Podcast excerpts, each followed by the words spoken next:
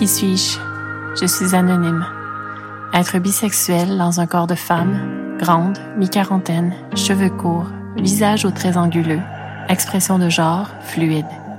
Et dans ma tête, aveu, il y a un cul ouvert. Je vous accueille, je vous reçois. Vous êtes ici, assis sexe-ci. Posez-vous, respirez et écoutez. Et si vous aimez ce que vous entendrez, likez, disséminez, cotez, partagez. Merci.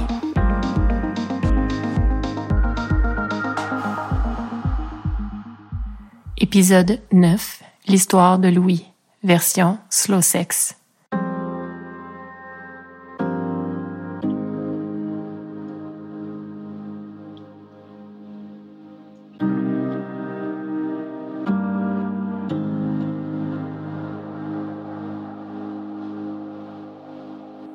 La première fois que je l'ai vue, je l'ai à peine remarquée. Elle est passée près de moi, sans provoquer quoi que ce soit des moi. Il faut dire pour ma défense que nous étions nombreux de réunis dans le gymnase de l'école cette journée-là, et que la fébrilité des longues vacances apportées nous surexcitait. Monsieur le directeur nous avait convoqués dans le but de nous souhaiter un bon été et de nous remercier du déroulement somme toute sans vague de l'année scolaire sur le point de se conclure. Enfin, mon secondaire 3 ne serait plus qu'un souvenir. L'année prochaine, je passais à la Ligue des grands.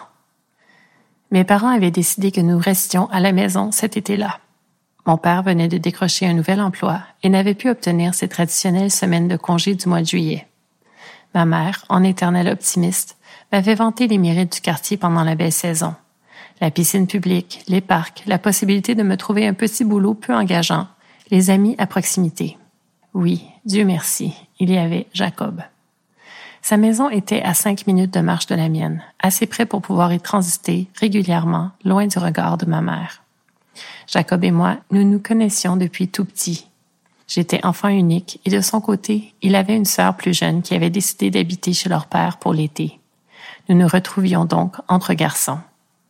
Enfant, nous avions bâti une cabane dans un arbre derrière chez Jacob pendant des années, nous avions peaufiné notre construction aérienne en ajoutant tout ce qu'il y fallait pour notre confort.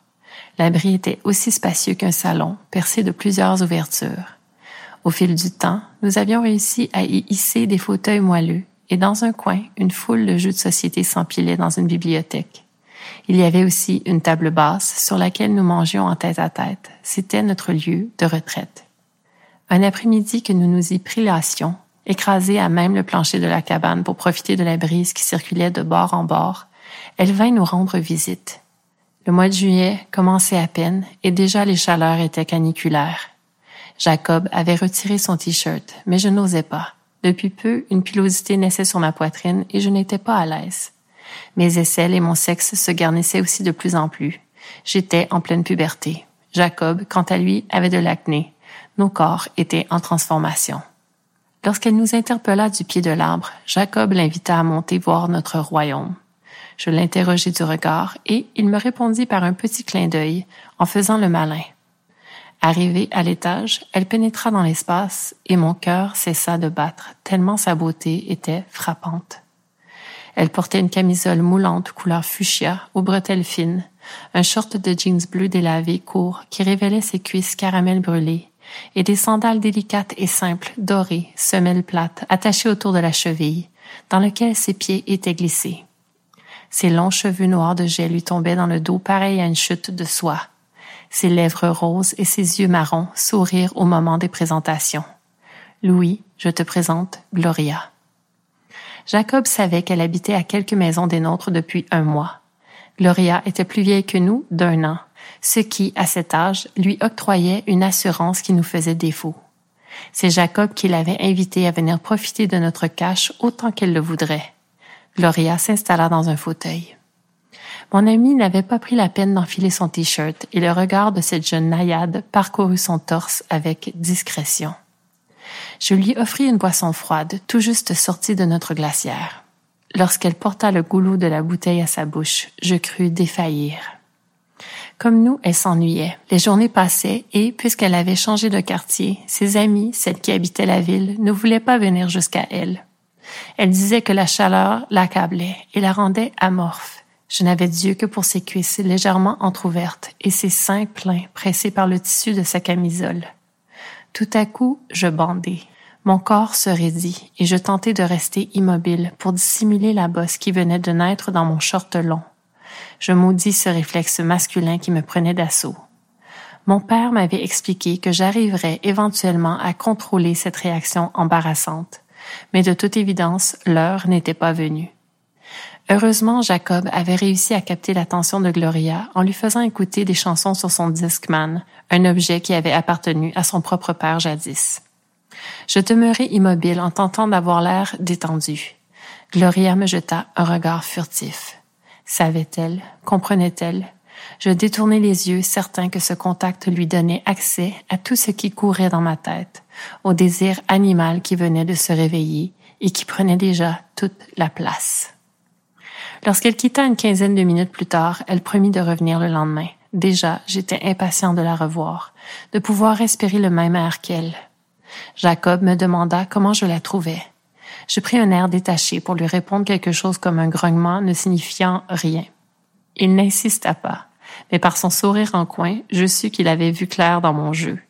De son côté, il m'avoua qu'elle lui flanquait une bandaison à tout coup.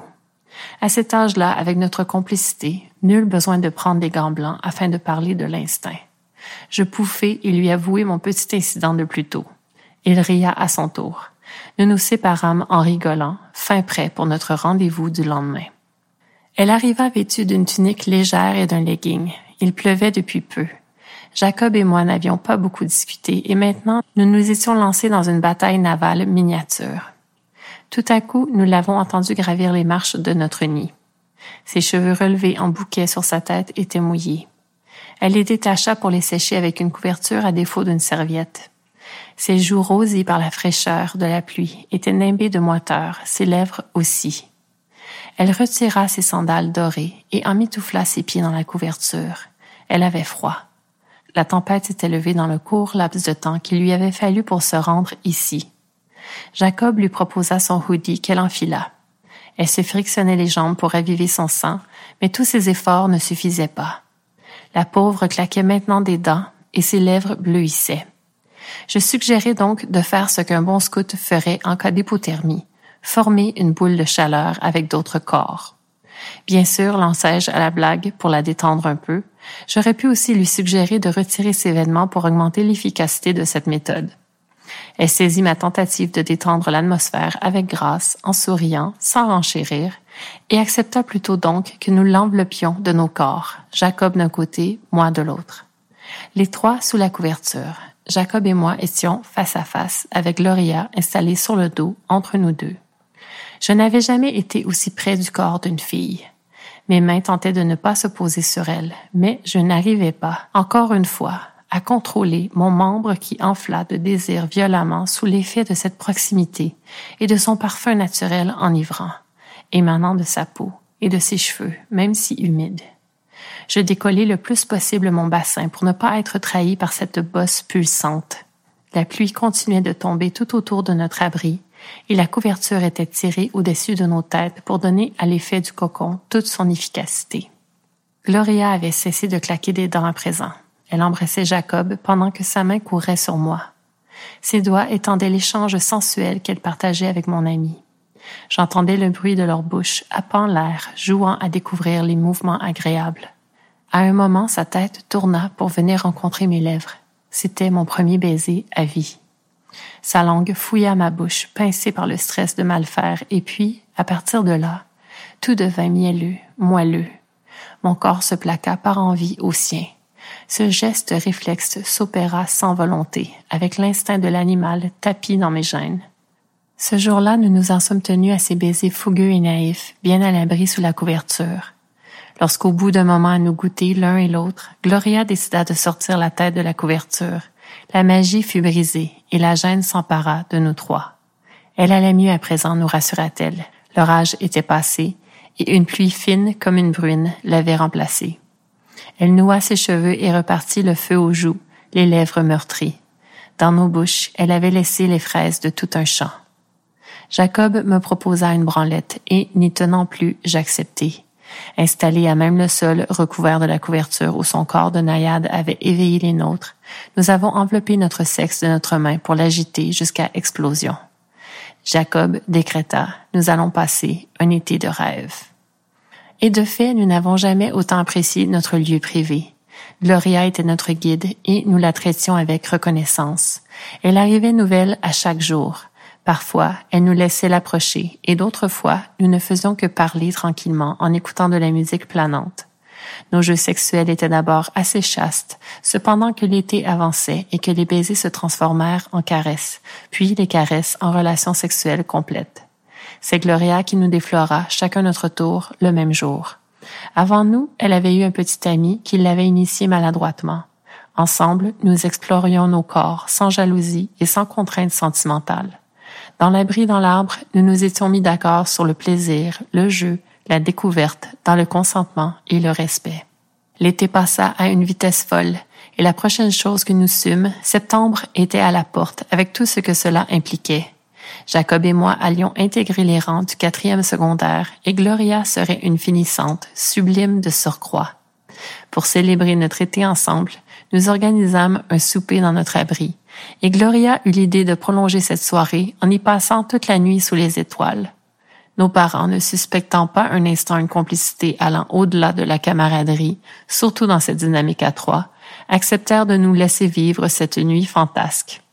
Ainsi, la belle Gloria, Jacob et moi-même avons fait l'amour, mangé et ri une nuit entière pour une dernière fois, avant la prochaine fois.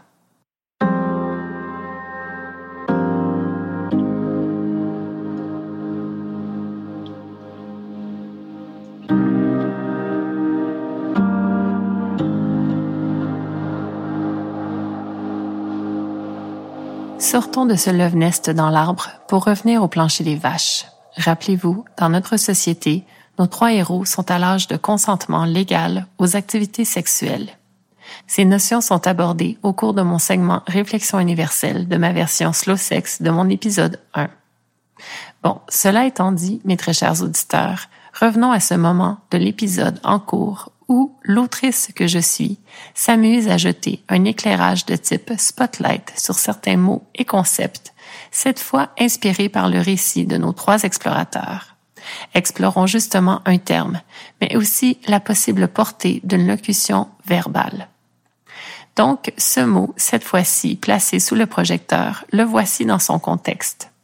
Mon ami n'avait pas pris la peine d'enfiler son t-shirt, et le regard de cette jeune naïade parcourut son torse avec discrétion. Naïade. N-A-I-A-D-E. Dans la mythologie grecque, c'est un type de nymphe. Wikipédia résume que les nymphes sont des divinités féminines connectées à des éléments de la nature et caractérisées par la beauté. Une naïade est plus spécifiquement une nymphe d'eau douce, rivière, lac, marais, source, fontaine. Fait intéressant, le mot nymphomanie, qui serait un dérivé de emporté par les nymphes vers la folie, fut intégré au langage pour désigner l'hypersexualité qui pourrait affecter certaines femmes.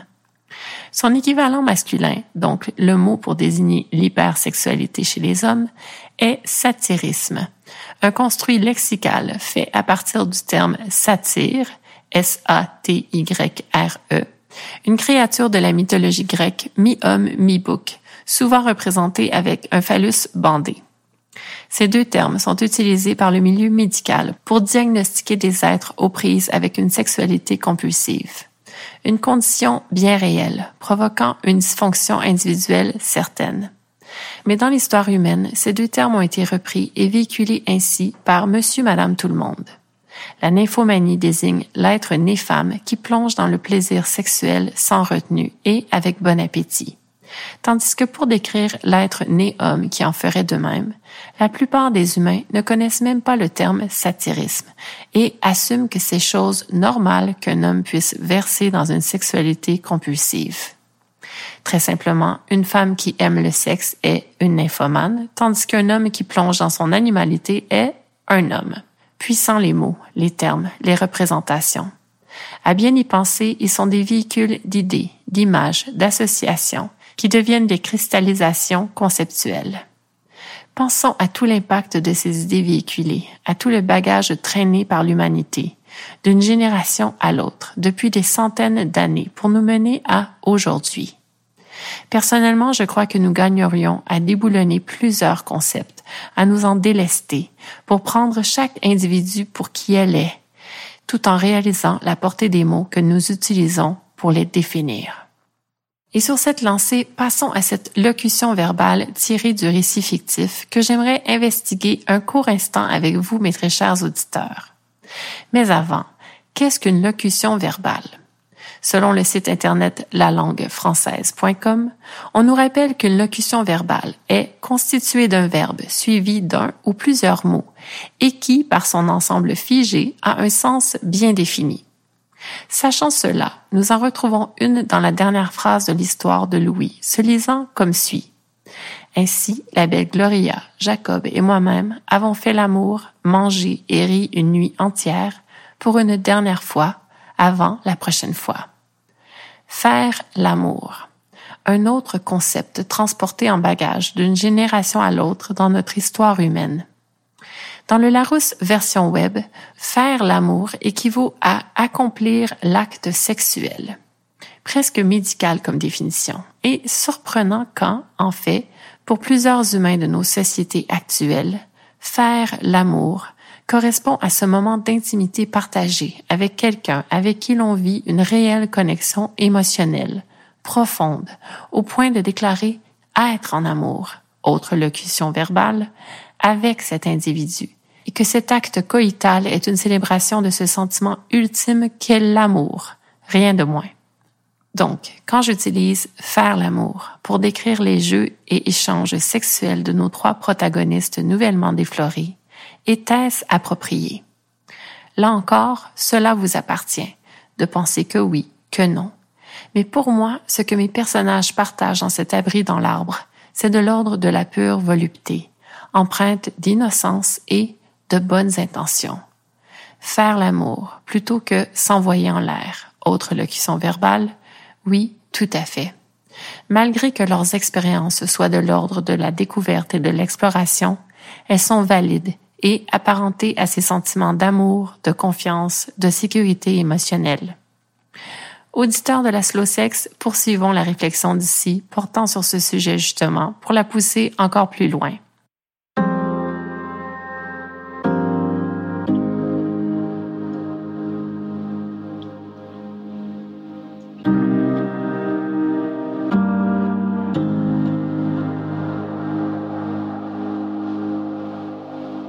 Pour ce segment Réflexion universelle, nous débuterons son étayement par un retour au fondement même de toute individualité, le lien parent-enfant.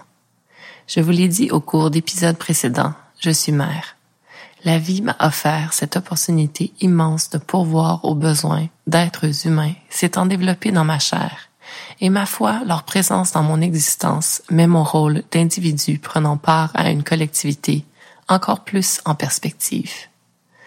Par mes enfants, je comprends que tous mes mots et tous mes gestes ont un impact sur leur développement, celui-ci déterminant leur rapport au monde qu'ils habitent et investissent ensuite de leurs propres mots, de leurs propres gestes. Mon rôle de parent me rend en très grande partie responsable de ce que mes enfants deviennent en tant qu'individus au sein de la collectivité humaine. Mais la mère que je suis fut également la fille de parents deux humains qui ont eu un impact sur mon développement par leurs mots et leurs gestes. L'un d'eux, mon père, est mort lorsque j'avais 11 ans. L'autre, ma mère, a dû, presque à part entière, dès lors assumer le rôle de responsable de ce que je deviendrais dans ce monde. Cependant qu'il y a un proverbe africain qu'il veut qu'il faille un village pour élever un enfant. Pour moi, mon père, ma mère et puis nos voisins de rang, mes enseignants et le directeur de ma petite école, le concierge aussi, d'autres membres de ma famille et un nombre important d'étrangers. Pour mes enfants, moi, leur père et une pléthore d'autres adultes les côtoyant, mais aussi l'Internet. De nos jours, les écrans deviennent des vecteurs de réponse à des questionnements ou des démonstrations de comportement.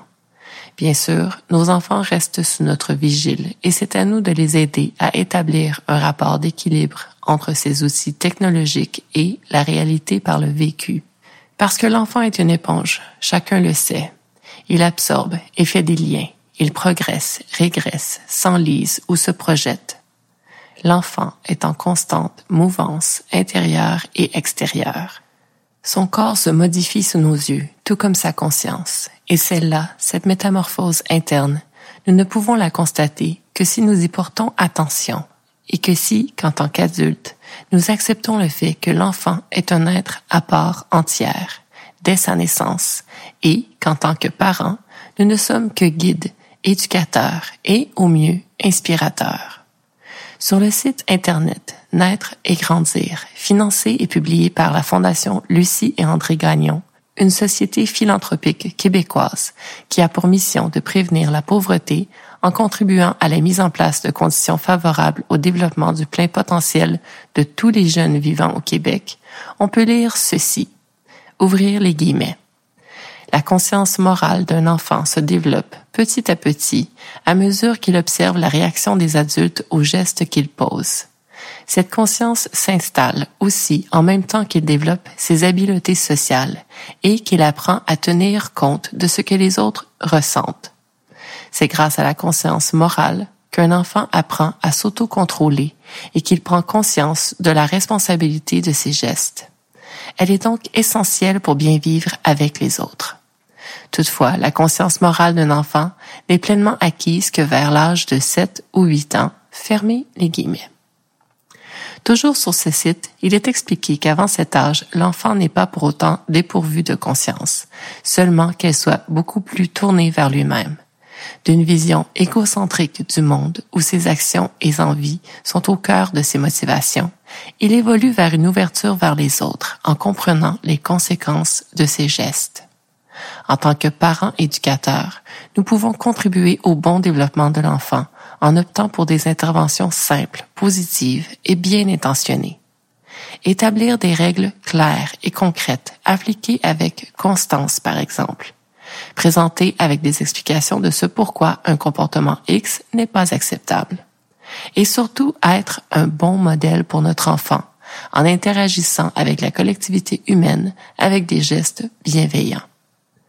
La plupart des humains de notre société considèrent que leurs parents auraient pu faire mieux, être un meilleur modèle pour eux, avoir plus de considération pour l'être en devenir qu'ils étaient en tant qu'enfants, davantage de bienveillance envers eux, la chair de leur chair, avant d'interagir avec la collectivité humaine avec des gestes de bienveillance.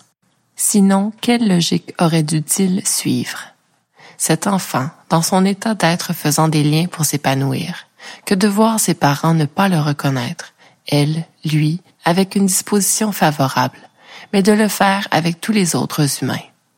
Ne pas être reconnu blesse et hypothèque l'estime de soi lourdement. Et l'estime de soi est une clé importante pour nos interactions avec les autres dans ce monde. Si un parent n'offre pas une sécurité émotionnelle à son enfant avec bienveillance comme motivation première pour accomplir son rôle de guide et d'éducateur, fort est à parier que le monde accueillera un adulte brisé une fois l'enfance venue à terme. Et cet adulte brisé entrera en relation avec d'autres humains, avec ses lacunes émotionnelles, ayant été dérobé en quelque sorte de l'opportunité de développer ses habiletés sociales pour plutôt se retrouver rempli de vide et de manques à pallier démunis quand viendra le temps de tenir compte de ce que les autres ressentent. Nos mots et nos gestes de parents donc, puissants. Leur constance, leur motivation, leurs explications, par respect pour nos enfants. Bien sûr, un parent n'a pas à justifier ses actes à ses enfants, s'ils sont posés avec de bonnes intentions comme moteur. Mais si sa conscience est tranquille lorsqu'il agit, la plupart de ses gestes peuvent être expliqués pour faciliter leur intégration à sa progéniture. Mettre des mots sur des gestes, sur des comportements. Et donc, si l'enfant questionne un parent sur un sujet, trouver des mots pour le lui présenter avec le plus d'objectivité possible, toujours dans cette perspective d'outiller cet être en questionnement afin qu'il se positionne dans le monde D'où viennent les bébés? Ouvrir une encyclopédie illustrée pour découvrir le corps humain avec votre tout petit. Plonger avec lui dans notre anatomie humaine si fascinante. Un bon moyen pour cet enfant que de voir le système reproducteur de la femme et de l'homme. Un vagin, un pénis, des testicules, des ovaires, un utérus, un spermatozoïde, un ovule, une trompe de Fallope. Et si votre enfant est un peu plus âgé lorsque la question survient, mettez la main sur le merveilleux épisode Creation de la série Inside the Human Body, produit par la BBC, qui présente les mystères du corps humain responsable de ce que nous appelons le miracle de la vie. Un périple visuel, tout ce qu'il y a de plus fascinant, qui nous rappelle avec quelle humilité nous devrions profiter de cette opportunité qu'est celle que d'être incarné. Et puis une multitude d'autres questions probables à propos du fait intime. Pourquoi mon ami a-t-elle deux pères? Pourquoi vous, mes parents, êtes-vous séparés? Pourquoi avez-vous choisi d'avoir des enfants? Pourquoi mon pénis devient dur parfois? Pourquoi est-ce que de me frotter sur une immense peluche me détend? Les enfants sont curieux. Leur cerveau les pousse à la découverte. C'est plus fort qu'eux. C'est leur état naturel. Si nous stoppons leur questionnement avec des ta question est impertinente ou tu n'as pas à savoir ça, plutôt que de prendre le temps en tant que parent de s'arrêter pour réfléchir à la meilleure approche à adopter dans le moment, nous créerons un fossé avec notre progéniture au niveau de la communication par rapport aux faits intimes. L'enfant associera ce type de questions à propos de ce type de sujet à malaise, humiliation, feu aux joues.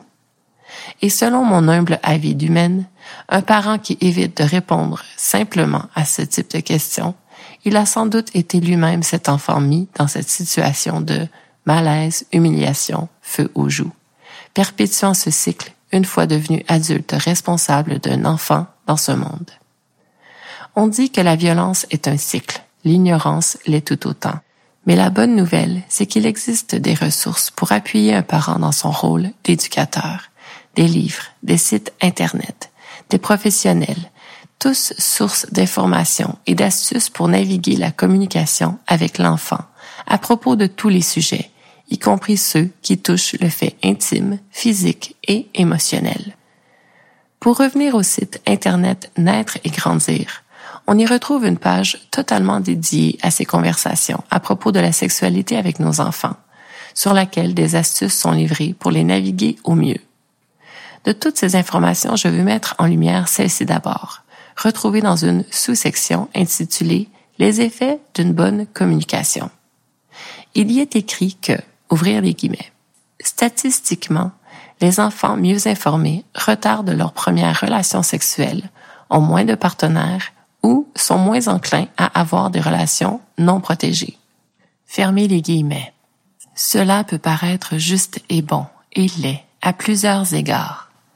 Mais laissez-moi me faire l'avocate du diable, comme on dit. Malgré toutes les bonnes intentions de ce site riche en informations pour les parents, ces mots utilisés, ils ont une portée. Disséquons cette affirmation en trois segments. Le premier étant les enfants mieux informés retardent leur première relation sexuelle. Bien sûr, pour un parent, il peut sembler préférable que son enfant retarde cette expérience qui le fera basculer dans une nouvelle phase de sa vie et, du coup, signifiera que cet être qui est sous notre tutelle a franchi une étape liée à son innocence dans ce monde. Un enfant qui a eu une expérience sexuelle est-il encore un enfant? Maintenant que cet être partage de l'intimité physique avec un autre humain et a la capacité expérientielle de se lier avec des êtres au niveau physique et émotionnel, a-t-il encore besoin de notre guidance, entre guillemets, de parents? La réponse est oui, bien sûr que oui. Les défis deviennent autres et il est temps ou jamais de maintenir le lien parent-enfant. Les questions fuseront et les besoins de communication dans la confiance et le non-jugement seront immenses de cet enfant envers son parent. Alors, peu importe l'âge de la première expérience sexuelle, à partir de l'âge de consentement, l'important c'est de maintenir le canal de la communication ouvert. et nous revenons au titre même de la sous-section sur la page dédiée à la communication en lien avec le sujet sexuel sur le site Naître et Grandir, les effets d'une bonne communication. Poursuivons avec le deuxième segment. Les enfants mieux informés ont moins de partenaires. Encore une fois, en quoi est-ce que le fait d'avoir moins de partenaires est préférable? Si l'enfant est justement bien informé, il peut choisir de naviguer l'intimité selon ses désirs et ses possibilités. Et d'abord, qu'est-ce que cette affirmation sous-entend-elle? Sous-entend-elle qu'un être qui a moins de partenaires est un être plus éduqué? Et à quoi équivaut moins de partenaires? L'affirmation sous-entend-elle qu'il faille n'avoir qu'un seul partenaire, deux, trois, dix, dix étant moins que vingt? La réalité, c'est que le monde a changé nos enfants voient des options de modèles relationnels fort différents de ce que nous, en tant que parents, nous avons connu. Le fameux polyamour n'est plus une exception, il est une option, aussi valable que l'exclusivité monogame.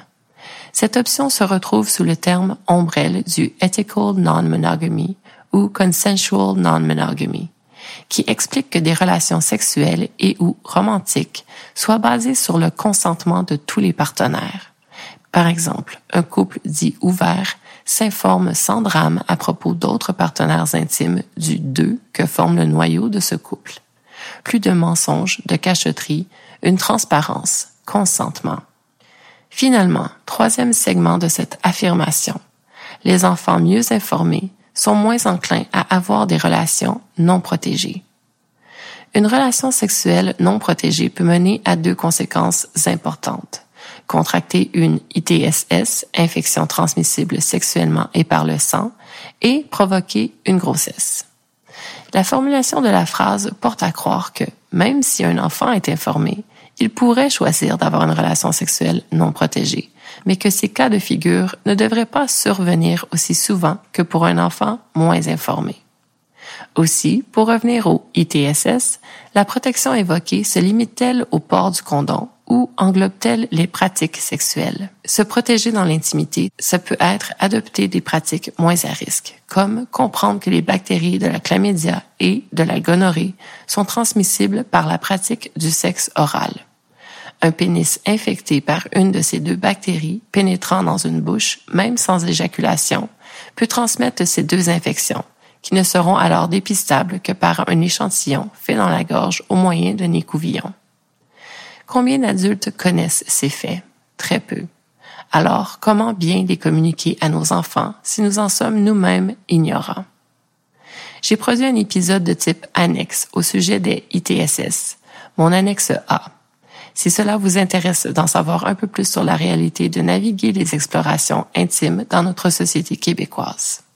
Aussi, je joindrai un document du gouvernement du Québec produit en 2018 dans mes liens références retrouvés dans le résumé de cet épisode, ainsi qu'un lien d'un organisme de bienfaisance progressiste, Action Canada pour la santé et les droits sexuels.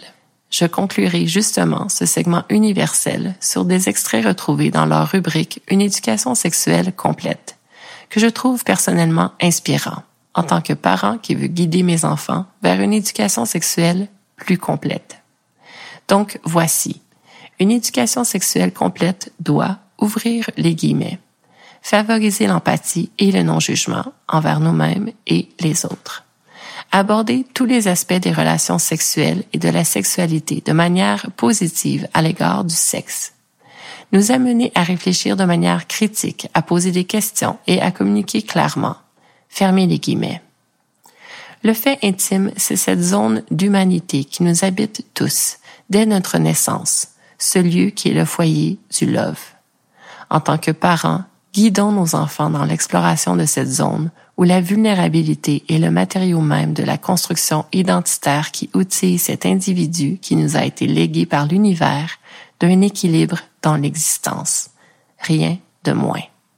Et oui, être parent, c'est ça aussi mettre des mots sur nos propres émotions, notre propre vulnérabilité, sans drame, se révéler humain pour inspirer les humains de demain. Nos mots et nos gestes de parents donc, pour inspirer nos enfants à se faire confiance, mais aussi à respecter cette qualité chez les autres pour mieux les respecter justement. Round and round, love goes.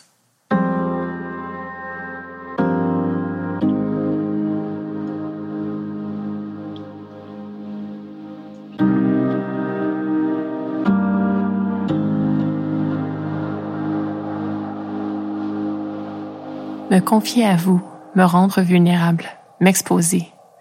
Voici venu ce moment de l'épisode où je parle au jeu, fondé sur mes expériences de vie. Mais je vous l'avoue cette fois-ci, certaines expériences de vie seront des reconstitutions de conversations que j'ai eues avec d'autres humains en lien avec l'éducation sexuelle.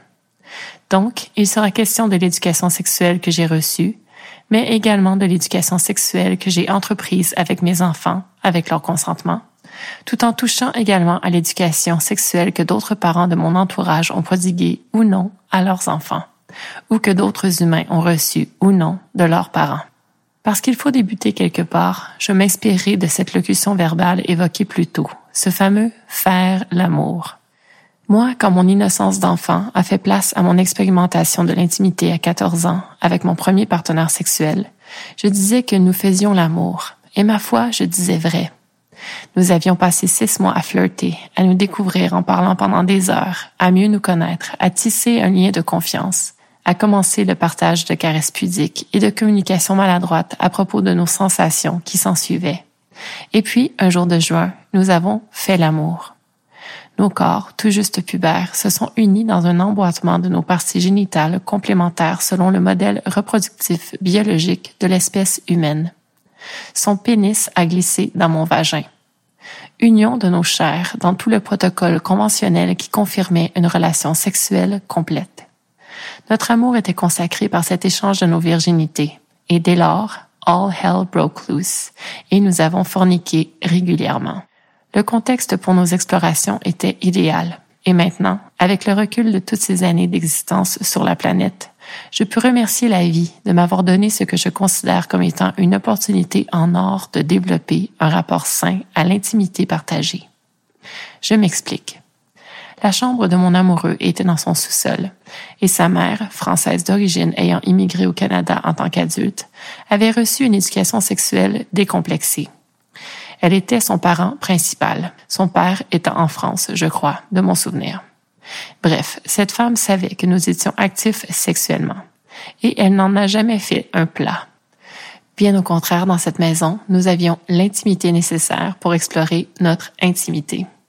Nous avions la sécurité pour le faire. Notre relation a duré un total de trois ans, avec un été de séparation demandé par lui, cet amoureux, qui est revenu me reconquérir après avoir constaté que je lui manquais. De mon côté, moi aussi ma mère était ma principale guide adulte mon père étant décédé l'année de mes 11 ans. Ma mère comprit que mon amoureux et moi avions sûrement dû débuter nos explorations et enfin, au bout de quelques mois à être active sexuellement, elle me posa la fameuse question, un soir que je rentrais de ma journée de camp d'été de danse. As-tu fait l'amour avec ton amoureux? De mémoire, je crois que c'était la question. Peut-être qu'elle fut formulée différemment. Peut-être que les mots exacts étaient As-tu perdu sa virginité? Ou encore As-tu eu une relation sexuelle? Mais l'essence est la même dans tous les cas. Et dans cet instant, je me souviens avoir pensé, déjà épuisé par ma journée. Si je dis oui, ce sera un coup à donner. Maman me questionnera peut-être davantage ou me sermonnera. Et si je mens, je ne remettrai à plus tard que ce que je pourrais faire aujourd'hui. Donc, oui, j'ai perdu ma virginité, j'ai eu ma première relation sexuelle, j'ai fait l'amour all of the above. Elle a pleuré pendant la nuit, sûrement parce que je suis sa plus jeune enfant et que ce saut de l'enfance vers l'âge adulte signifiait que son rôle de parent touchait à sa fin en quelque sorte, d'une certaine manière. Bref, le lendemain, elle, mes sœurs et moi blaguions dans la cuisine à propos de prodiguer du sexe oral à un être né homme. J'imagine que c'était sa façon de me dire que c'était OK, qu'elle avait encaissé le coup et que la vie pouvait continuer. Quoi qu'il en soit, mon amoureux et moi n'avons jamais eu de relation sexuelle complète chez moi. Je partageais ma chambre avec une de mes sœurs et nous avions le safe place qui était sa chambre à lui. Personnellement, en tant que parent, avec ce recul donc, je comprends que cette situation qui fut la mienne, c'est ce que je souhaite pour mes enfants. Je leur souhaite de rencontrer un être avec qui ils se sentiront en confiance pour bâtir un lien basé sur une intimité émotionnelle assez importante pour débuter leurs explorations intimes physiques en toute sécurité. Et moi, en tant que parent, je leur souhaite de pouvoir explorer dans leur chambre, une pièce de la maison qui serait leur havre de paix et d'amour, afin qu'ils y vivent des expériences intimes positives en toute sécurité. En tant que parent, je ne veux pas que leur première expérience intime survienne dans un get-together prenant place dans une maison bondée d'adolescents intoxiqués, quand ils seraient peut-être eux-mêmes intoxiqués, avec un, une partenaire peut-être intoxiqué également. En fait, ce serait le pire scénario. Et cette conversation, je l'ai eue avec eux. Cette conversation à propos de ce genre de scénario a absolument évité pour jeter les bases d'une sexualité positive dans leur propre existence. Et je l'ai eu quand ils ont commencé à me poser des questions par rapport à l'intimité entre deux individus, ce qui remonte maintenant à quelques années déjà, quand mon fils avait 11 ans et que ma fille en avait 9. Cet été-là, les questions se sont enchaînées pendant une période condensée de deux semaines. Des questions que j'ai fait de mon mieux pour répondre selon mes propres connaissances, en utilisant les termes appropriés, en tentant de favoriser une réflexion pertinente. Tout a commencé pendant que nous attendions tous les trois dans une salle de consultation dans une clinique. Mon fils a fait une blague à propos de l'anus qui pouvait être pénétré. Et de là, j'en ai profité pour dire que cette partie anatomique était très innervée et pouvait apporter beaucoup de plaisir lorsque bien stimulée. Pendant deux semaines environ, on suivit d'autres sujets, comme ceux du sexe oral, de la pornographie, du travail du sexe, des chirurgies physiques pour modifier son apparence, du consentement entre partenaires, et j'en passe. En tant que parent, je laissais mes enfants formuler leurs questions, et quand mes réponses provoquaient une surdose d'informations à gérer dans leur cerveau, ils me l'exprimaient, puisque je les avais invités à le faire quand et si cet état survenait. Ainsi, nous prenions des pauses et souvent, c'est le lendemain que mon fils, le questionneur principal, reprenait cette conversation à teneur d'éducation sexuelle en accéléré, le temps que l'information de l'éveil ait pu se déposer, mijoter, pour provoquer un nouveau questionnement. Parce que je suis un individu lucide, quand le sujet de la pornographie est survenu, je n'ai pas cherché à leur dire de ne jamais en regarder. Ce que je leur ai plutôt dit, c'est qu'avec la réalité d'une disponibilité facile d'accès et une quantité de matériel en ligne presque sans fin, il fallait apprendre à naviguer sa consommation. Sinon, il y avait de gros risques de tomber dans ces vrilles de visionnement de plus en plus accaparantes, fréquentes, nous menant à devoir nourrir notre cerveau d'images, souvent de plus en plus extrêmes, afin de le stimuler comme il l'était au début de notre consommation de la porno je leur ai recommandé de consommer leur porno avec intelligence et discipline pour ne pas donner à cette activité une trop grande place dans leur vie. D'ailleurs, si vous n'avez pas écouté mon épisode 6, je vous invite à le faire puisque ce sujet y est central. Bref, quelques mois plus tard, un événement est survenu le soir de l'Halloween. Mes enfants m'ont demandé de passer dans les rues par eux-mêmes pour la première fois, ce que j'ai accepté. Avant la récolte de bonbons, mon amie voisine et moi avions organisé un souper avec des amis à elle, qui avaient des enfants eux aussi, dont un adolescent, de deux ans l'aîné de mon fils, mon fils qui venait d'avoir douze ans quelques jours plus tôt. Pour la sortie dans les rues, cet adolescent au comportement angélique et poli avec des adultes s'est avéré plutôt manipulateur et brasseur de merde quand il s'est retrouvé avec mes enfants. Mon fils de douze ans à peine, ma fille de neuf ans, un ami de mon fils, 12 ans lui aussi, et une autre jeune fille du quartier, de 12 ans également, qui allait à la même école que mon fils et son ami.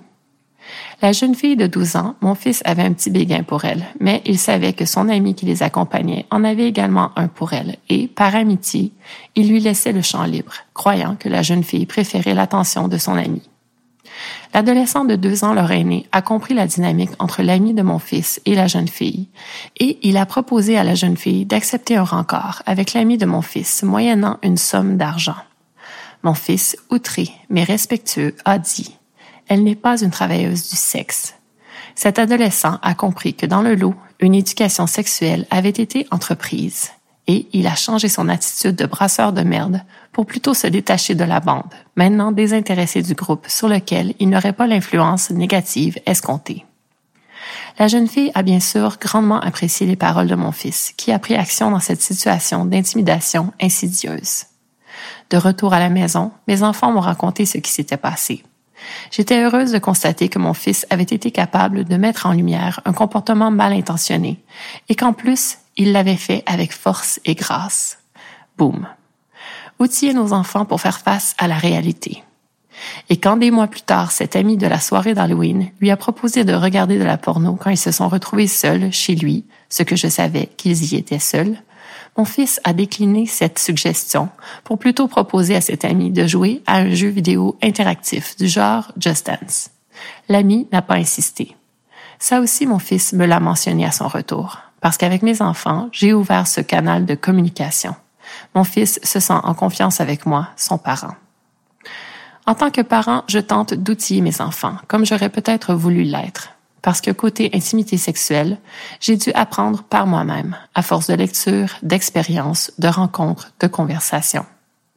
Bien sûr que mes enfants devront aussi lire, rencontrer, expérimenter, communiquer, mais mon souhait c'est que le bout de chemin que j'aurais fait avec eux à ce sujet, celui de l'intimité, il ait eu la pertinence de les préparer à ces informations et ces sensations. Je préfère avoir ces conversations avec mes enfants plutôt qu'ils soient laissés à une éducation sexuelle qui leur viendrait de la porno justement, comme c'est malheureusement le cas de beaucoup d'enfants dans ce monde, qui regardent ce matériel et qui croient que c'est la réalité, ou une éducation sexuelle qui leur viendrait d'amis de leur âge, qui ont entrepris leurs explorations intimes sans guide d'interprétation, ou celle si superficielle et succincte livrée en quelques heures à l'école. Ma mère était un être sexuel. Nous n'en avons jamais parlé clairement. Mais j'ai vu les hommes qui se sont succédés au cours des années, et je la voyais, elle, belle, forte, confiante. J'ai toujours eu l'intuition que ce qu'elle dégageait était lié à son pouvoir dans l'intimité. Cette intuition m'a inspirée au point de valider ma propre intuition face au pouvoir que je sentais qui m'habitait. Je crois que c'est pour cela que j'ai développé un rapport sain à l'intimité physique et émotionnelle. Bien sûr, comme chaque humain, il m'a fallu manger mes croûtes d'être sexuel en pratiquant les caresses, autant données que reçues, et en approfondissant ma communication avec les partenaires que j'ai eus au fil des ans. Il m'a fallu faire des liens, prendre des notes mentales et physiques, dépasser mes peurs, déboulonner mes insécurités. Pour découvrir le merveilleux potentiel des sensations physiques qui me nourrissent et l'absolue zénitude qui vient avec le fait de développer des liens de confiance avec mes partenaires. Mais combien d'humains utiliseraient ces mots pour décrire leurs relations intimes? Pour décrire leurs relations intimes, une grande majorité dirait encore ⁇ Je suis en relation avec quelqu'un avec qui je fais l'amour ⁇ Un langage convenu, mais peu remis en question. Les adultes de notre société se questionnent-ils sur le fait intime ou se vautrent-ils plutôt dans les histoires d'humains qui naviguent les explorations intimes selon de nouveaux paradigmes, avec un recul qui les sécurise parce que non engageant et du coup non confrontant? Aussi, les adultes de notre société entreprennent-ils l'éducation sexuelle avec leurs enfants ou attendent-ils encore du système scolaire qu'ils la fournissent à leur progéniture? Il faut arrêter de jouer à l'autruche et surtout, il faut de la lucidité pour comprendre que tous les enfants sont des êtres sexuels en dormance et que leur réveil à l'intimité qui surviendra en étape, il ne faut pas l'ignorer. Donc, si votre enfant âgé de 8 ans se stimule en classe en se frottant à l'assise de son siège parce qu'il s'emmerde dans cet environnement qui vise le rythme d'apprentissage moyen et que cette sensation de plaisir et de détente l'emporte, ou que vous réalisez que votre enfant de 11 ans a consulté des pages de contenu pornographique et n'a pas effacé l'historique, que ferez-vous? Si votre enfant vous demande comment deux hommes font l'amour et puis comment font deux femmes, que lui répondrez-vous? Et puis, utiliserez-vous ces mots, faire l'amour, ou offrirez-vous à vos enfants des termes plus réalistes, moins ancrés dans une culture nourrie par les idées Walt Disneyen qui veut que seule une relation stable, long terme, monogame, hétérosexuelle soit de l'amour et que dès lors, deux êtres dans une telle dynamique fassent l'amour, et que tous les autres, eh bien, mieux vous éviter d'en parler. Personnellement, au risque de me répéter, dans ces deux semaines de questionnement en feu roulant de mes enfants, il a aussi été question de dynamique relationnelle, de respect entre partenaires, du fait que parfois deux êtres consentants et en âge d'explorer peuvent être des partenaires intimes sans être en amour, tels que décrétés par les dédus pour la vie. Eh ouais, ça aussi, ça fait partie de l'éducation sexuelle complète. Mes enfants m'ont questionné à propos du sexe en groupe, un autre sujet survenu pendant ces deux semaines. Que répondriez-vous à votre enfant qui vous poserait cette question? Comment feriez-vous pour ne pas leur communiquer vos idées préconçues à ce sujet? Quels mots utiliseriez-vous? Et puis, comment expliqueriez-vous à vos enfants ce qu'est un pédophile? Une situation qui m'est arrivée quand, par un après-midi comme un autre, mes enfants sont revenus du parc, terrorisés. Nous étions déménagés dans une nouvelle maison depuis quelques mois, et en face, il y avait deux jeunes filles de leur âge. Après un peu de socialisation, leurs parents et moi-même avions accepté que nos enfants se côtoient. J'avais rapidement compris que la plus vieille des deux fillettes, un an plus âgée que mon fils, qui avait lui-même alors huit ans, était une petite enfant narcissique. Mais je n'aurais pas pensé que c'est elle qui apprendrait ce terme à mes enfants, avec qui je n'avais pas encore eu cette conversation. Mes enfants m'ont expliqué que cette fillette leur avait parlé d'hommes qui se cachaient dans les buissons ou qui rentraient dans les maisons la nuit pour faire du mal aux enfants en touchant leur partie génitale. La chambre de mon fils était près de la porte d'entrée de la maison. Un germe de terreur venait de s'implanter dans son esprit. Nos enfants, ils socialisent dès un très jeune âge. Leur père, P-A-I-R-S, leur présenteront inévitablement, au fil des années, des concepts en lien avec le fait intime dont vous aurez conscience ou non en tant que parent. Mon conseil d'amis pour vous préparer, déboulonner vos propres idées préconçues par rapport à l'intimité et rester ouvert à leurs questions. Qui sait, vous pourriez ainsi contribuer à ce qu'ils bâtissent le lien de confiance le plus important qu'ils partageront avec un autre humain, le lien parent-enfant. Allez, progressons ensemble vers un monde meilleur.